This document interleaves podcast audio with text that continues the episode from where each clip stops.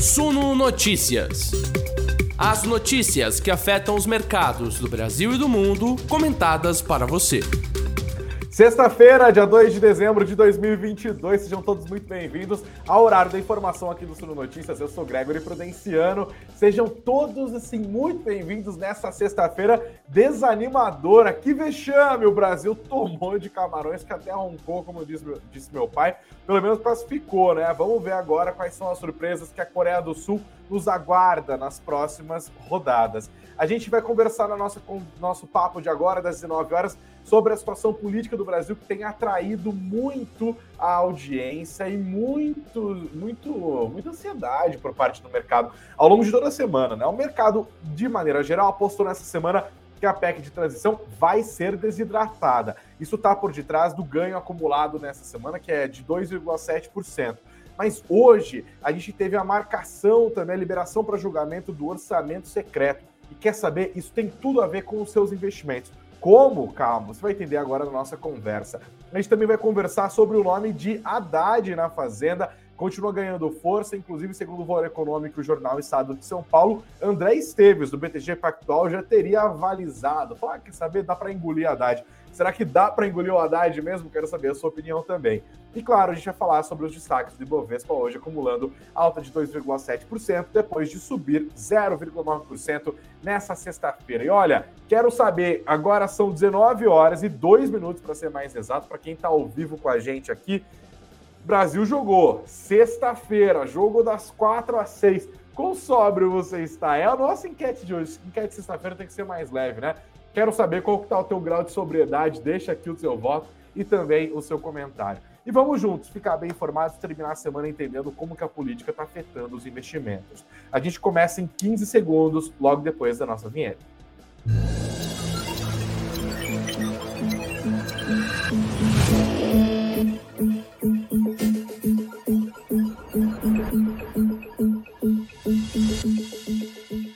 E vexameira, né? Pelo amor de Deus, perder para Camarões nessa altura do campeonato. O time era melhor, mas né, dava para ter tido um, resultado, um resultadinho bom. Gente, obrigado a todos vocês pela audiência, aos bravos heróis e heroínas que nos acompanham ao vivo aqui, principalmente, você que está junto com a gente nos outros horários, também pelas plataformas de áudio, eu agradeço enormemente. Deixa eu dar uma olhada nos comentários aqui, o Lucas já está me ajudando, deixando o povo fazer os comentários. O Marcos está revoltadíssimo com o resultado desse 1 a 0 para Camarões.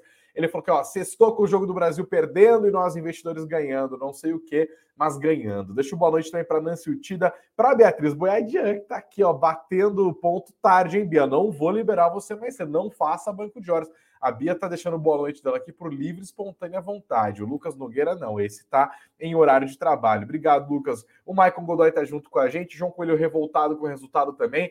Falando, ó, sextou com derrota merecida do Brasil. Pô, colocar o time em reserva na Copa do Mundo é subestimar o adversário. Também acho, João. Tô vendo a Copa para ver a galera jogar, né? Obrigado também ao Rogério Stella, que tá junto com a gente, deixando boa noite. A Camila Vieira tá junto com a gente aqui. O Maicon Godoy, que é novinho, falou que nem beber ele pode. Ê, rapaz, isso aí, Maicon, respeite a lei. Todo mundo aqui que está junto com a gente só bebeu depois dos oito anos. Eu tenho certeza que ninguém rompeu a regra. Até deixei na enquete aqui, ó, já tem 33 votos. Eu perguntei qual sóbrio você está agora? 100% sóbrio. Até agora, 82% disseram que estão ali, ó, sóbrios como juízes. 9% quase sóbrios. 6% estão dizendo que não dá para dizer que estão sóbrios. E 3% disseram que já afundaram o pé na jaque. Olha aqui, o sol acabou de se pôr aqui, pelo menos em São Paulo acabou de se pôr. Vamos votando, a gente vai é, continuar. Desculpa. Continuando a nossa conversa. Até uma engasgada aqui. Eu tô, tô quase sóbrio, tô quase lá. Gente, a gente começa a nossa conversa de hoje falando sobre o orçamento secreto. A gente já abriu um espaço no nosso noticiário da quinta-feira para falar sobre isso, é, e também na quarta, né? A gente resvalou ali, mas eu queria olhar com um pouco mais de atenção. Porque o que, que é importante aqui que a gente vai chamar a atenção, que pode acabar afetando a tramitação da PEC da transição e também os investimentos? O Supremo Tribunal Federal, na figura da sua presidente, ministra Rosa Weber, liberou o julgamento de quatro ações que discutem a constitucionalidade do orçamento secreto. O que é o orçamento secreto? Para a gente ficar na mesma página. Orçamento secreto são emendas de relator, que, cujo é, código técnico é, são as emendas RP9. São emendas parlamentares repassadas aos estados sem critérios claros e sem a transparência de quem indicou esse, essa grana. Basicamente, essas emendas RP9 já existem há muito tempo. Elas eram usadas para corrigir algumas distorções do orçamento aprovado, mas elas foram crescendo, crescendo, crescendo nos orçamentos desde 2019. O Congresso foi reservando um espaço cada vez maior no orçamento para essas emendas, e como elas não têm é, transparência, o relator do orçamento pode acabar indicando essas emendas sem dizer a, a qual solicitação ele está atendendo na hora de fazer a indicação dessa grana, elas acabaram se tornando um grande balcão de negócios políticos, de compra de base parlamentar. Inclusive, as emendas do orçamento secreto funcionaram como boa parte, por boa parte do governo Jair Bolsonaro,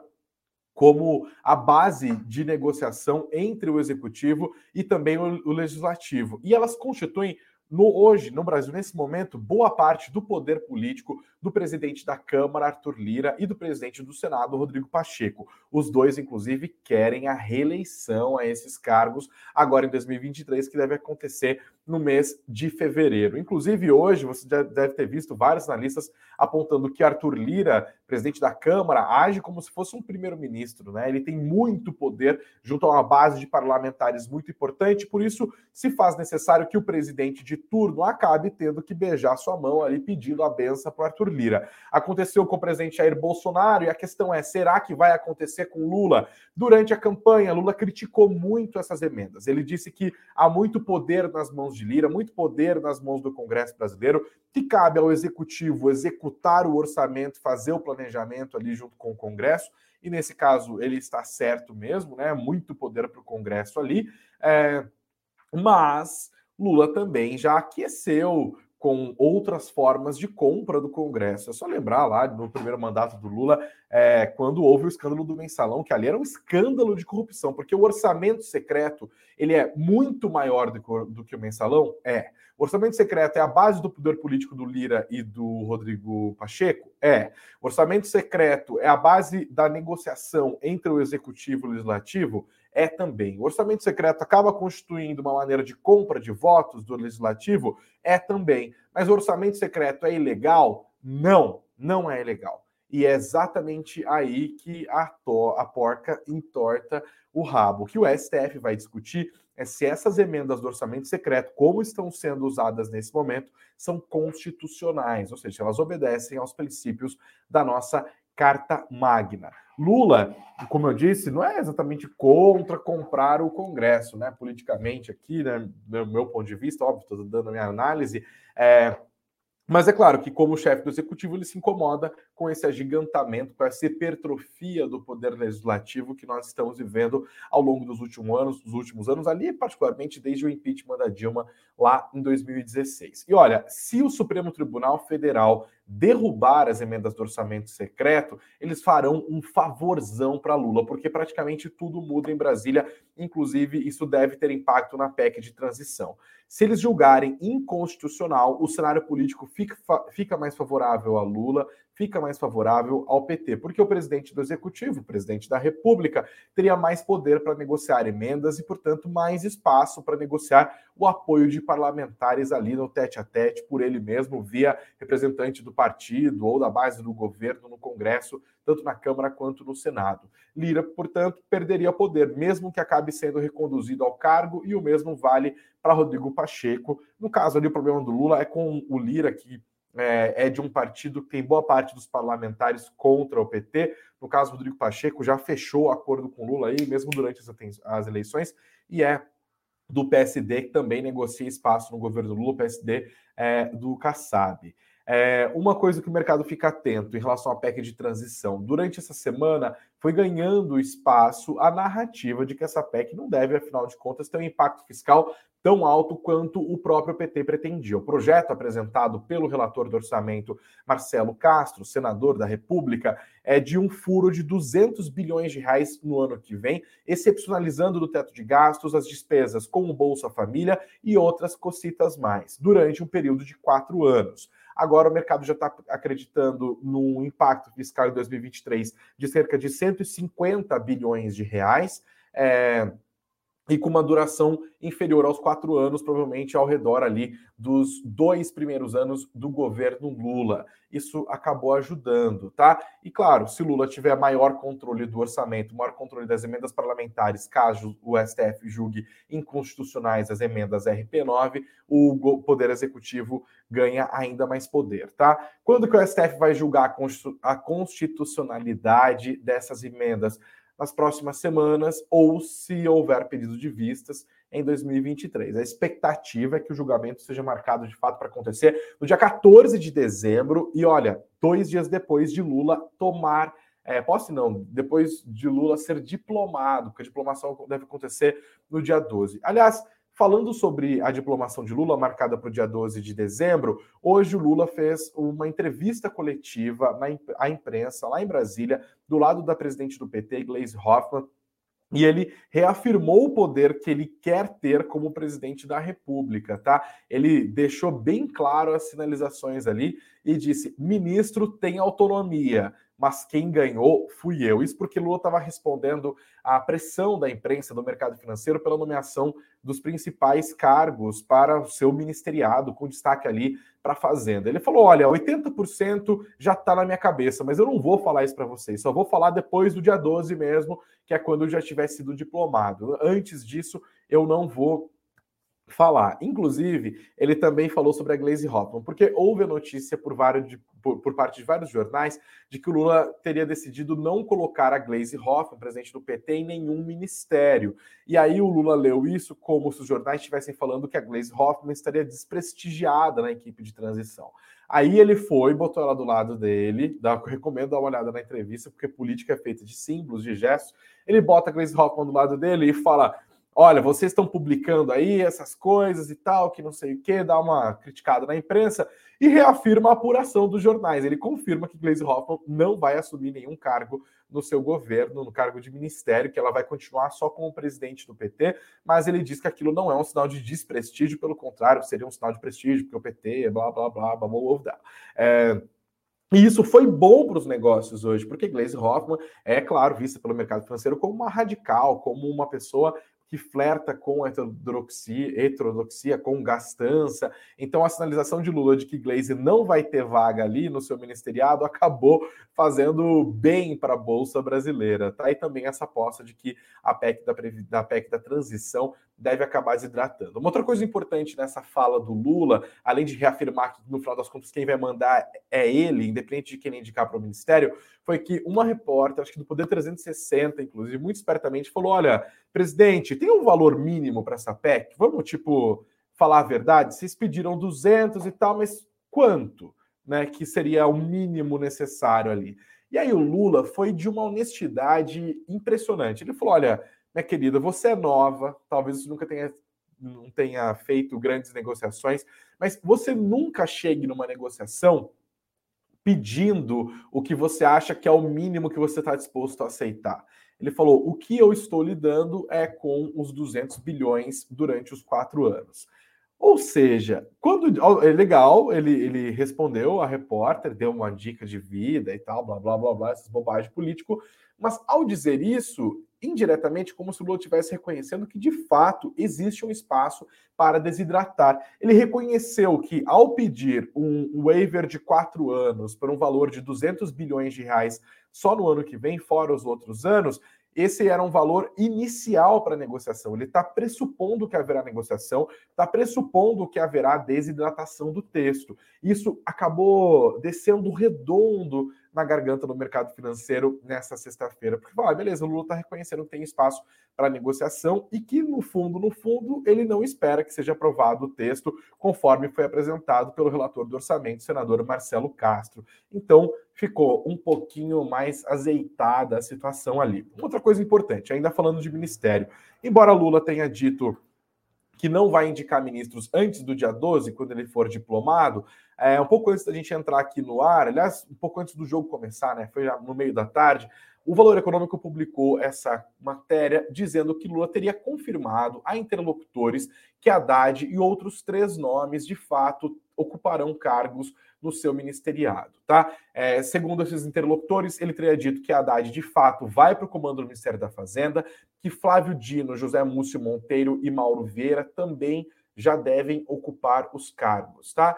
É, seria então, portanto, Fernando Haddad no Ministério da Fazenda, José Múcio Monteiro no Ministério da Defesa, que é um outro ponto de preocupação de Lula em termos de governabilidade, no Ministério da Justiça, Flávio Dino, ex-governador, e no Itamaraty, Ministério das Relações Exteriores, Mauro Vieira, tá? Então, essa notícia aqui também foi bem importante, que saiu no meio da tarde, embora não seja oficial a apuração do valor que ele teria dito a interlocutores, tá? Mas ainda falando sobre o nome de Fernando Haddad para o Ministério da Fazenda, essa outra nota aqui, primeiro publicada no Valor Econômico, agora há pouco confirmada também pela apuração do jornal Estado de São Paulo, é de que Lula teria sinalizado a André Esteves, presidente do Conselho de Administração do BTG Pactual, que Haddad de fato deve ser o ministro da Economia. E a resposta do André Esteves, que tem uma interlocução muito grande com gente graúda do PT, isso desde a época que Lula era presidente, depois também na época em que Dilma era presidente da República, falou que na verdade dá para engolir o nome de Haddad, que não é nada demais assim, tá? Segundo a apuração do valor, aconteceu o seguinte, abre aspas, no encontro, André Esteves demonstrou que já não opõe resistência ao nome de Fernando Haddad para o Ministério da Fazenda e se prontificou, prontificou a dirimir as resistências ao nome de Haddad em seu meio. Ou seja, segundo essa apuração do valor, que depois também foi apurado pelo Jornal do Estado de São Paulo, o presidente do Conselho de Administração do BTG Pactual, André Esteves, um dos banqueiros mais importantes, mais conhecidos do Brasil, teria se disposto, inclusive, a atuar como um nome pela normalização de Fernando Haddad no cargo de ministro da Fazenda. Então, é, a gente está vendo aqui essa conversa é, se dando entre Lula, André Esteves, outros emissários do mercado financeiro, pela normalização do nome de Fernando Haddad. Tá? Então, essa sexta-feira, investidores, foi bastante importante quando a gente fala é, quando a gente está refletindo sobre quais serão os primeiros passos do governo Lula, já como governo, né, no dia 1 de janeiro. Por enquanto, a gente está tratando aqui de um governo eleito. Já está solidificando a percepção de que Haddad mesmo vai ser o ministro da Fazenda, também está se solidificando a percepção de que a PEC de transição vai ser enxugada e também vai solidificando a percepção de que os ministros de Lula não vão agir com absoluta autonomia que Lula está mais centralizador nesse terceiro mandato. Como ele disse hoje, quem ganhou a eleição fui eu, quem recebeu os votos fui eu. Os ministros não devem ter toda essa autonomia, tá? Então, a sexta-feira foi muito importante. A gente vai continuar vendo na segunda-feira o mercado reagindo a essas medidas, reagindo a essas sinalizações. De novo, em política tudo é signo, tá? Tudo é sinalização, tudo é símbolo aqui a colar. Diante de tudo isso, perspectiva de Haddad na economia, perspectiva de desidratação da PEC, perspectiva de que Gleisi Hoffmann não ocupe cargo no ministeriado. Tudo isso, no final das contas, ajudou o Ibovespa a terminar sexta-feira numa alta de 0,9%, no fechamento 111.924 pontos, e na semana uma recuperação razoável de 2,70%. É bom lembrar, sexta-feira é dia de jogo do Brasil, né? Passando esse vexame lá, perdendo as seleções de Camarões por 1 a 0 O dia foi de menor liquidez, especialmente na etapa final dos negócios, por conta do jogo da Copa do Mundo. Nessa sexta-feira, a moeda americana avançou 0,34% e terminou a semana nos R$ 5,21. Eu te dou uma doleta, você me devolve 5,2150. E olha, para fechar esse nosso bloco, falando um pouco sobre política aqui quero provocar os fãs de político, no caso, os fãs presidente Jair Bolsonaro, claro, né? Porque olha aqui, ó, com aposentadoria e salário, Bolsonaro pode ganhar mais de 75 mil reais como ex-presidente. A conta que é do Estadão, mas basicamente porque hoje o Arthur Lira concedeu aposentadoria parlamentar ao presidente Jair Bolsonaro. Nada de excepcional, tá? Porque os parlamentares de fato recebem essas aposentadorias bem gorduchinhas. O Bolsonaro, afinal, foi, foi deputado federal entre 1991 e 2018. Pela lei, tem direito a receber aposentadoria por esse período. A questão aqui, ó, Despacho assinado por Lira no último dia 30, Bolsonaro tem 32,5% do subsídio parlamentar, que atualmente é de 37, quase 34 mil reais, 33, desculpa, 33,7, tá? 33,7 mil reais, acrescido de 57% da remuneração fixada pelos membros do Congresso. O valor deve ficar acima de 30 mil. Hoje, Bolsonaro, que é aposentado, é capitão reformado do Exército, recebe dessa aposentadoria 12 mil reais. E também agora está sendo negociada é, que o Partido Liberal, o PL, o seu partido, dê a ele um salário como presidente de honra, assim que ele deixar o Palácio do Planalto. O valor exato não foi divulgado, mas, segundo o presidente da sigla, Valdemar Costa Neto, deve ficar também nessa casa de um salário de um parlamentar de 33 mil reais. Então, juntando os 33 que ele deve ganhar como presidente de honra do PL, mais esses 30 pouquinhos mil que ele deve ganhar como aposentado no.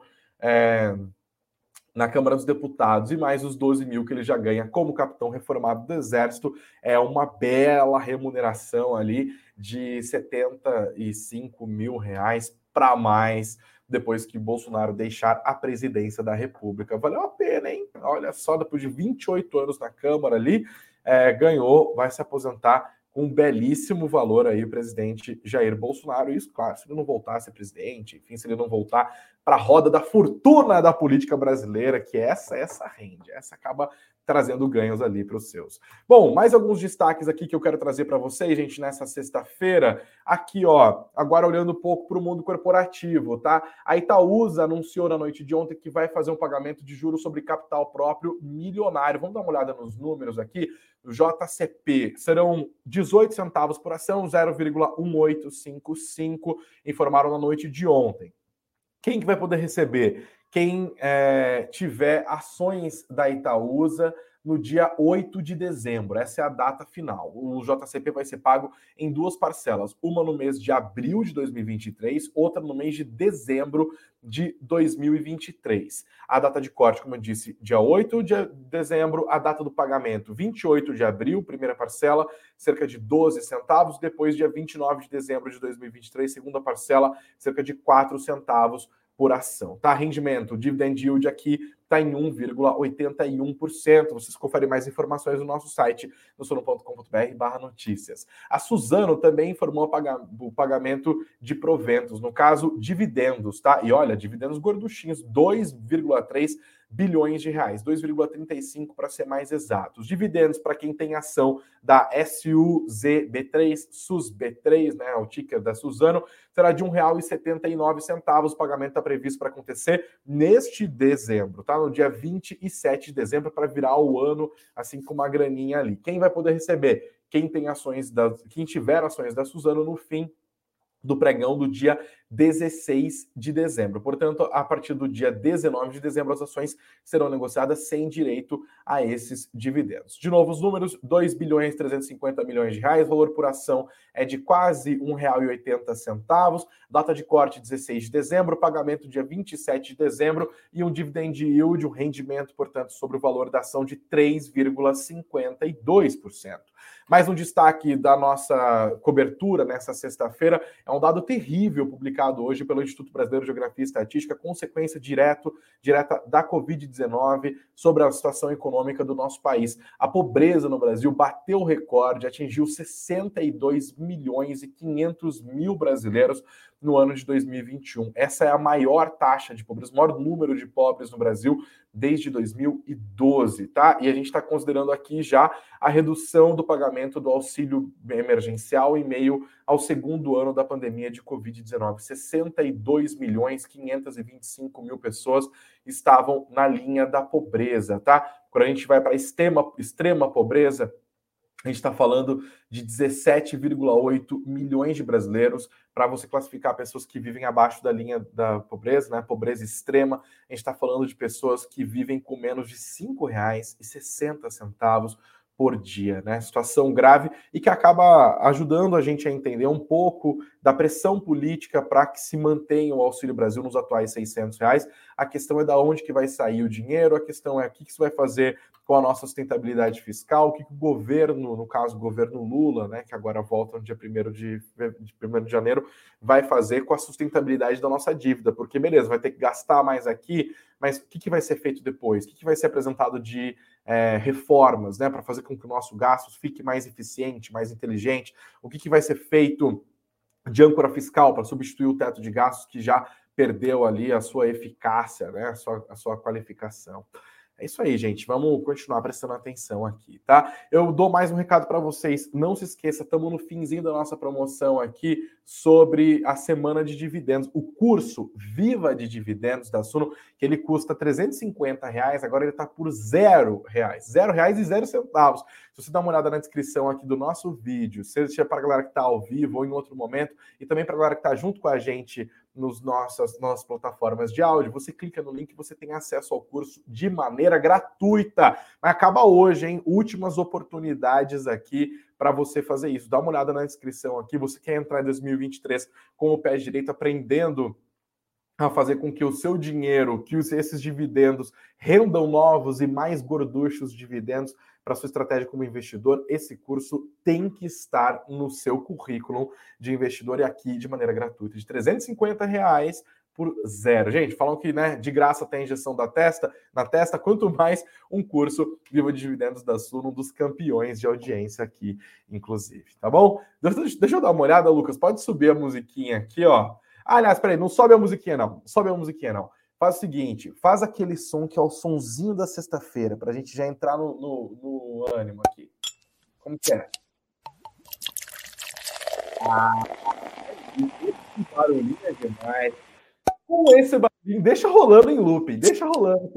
Eu quero ver os votos aqui, porque Nessa sexta-feira de jogo no Brasil, né? Hoje o expediente foi pela metade aí, né?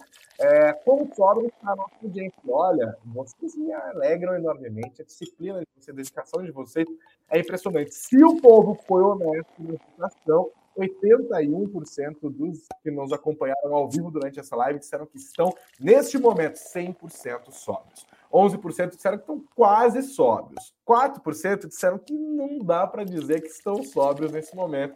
E 5% aqui, esses são do meu time, gosto, tenho uma empatia, assim, fortíssima com essa galera.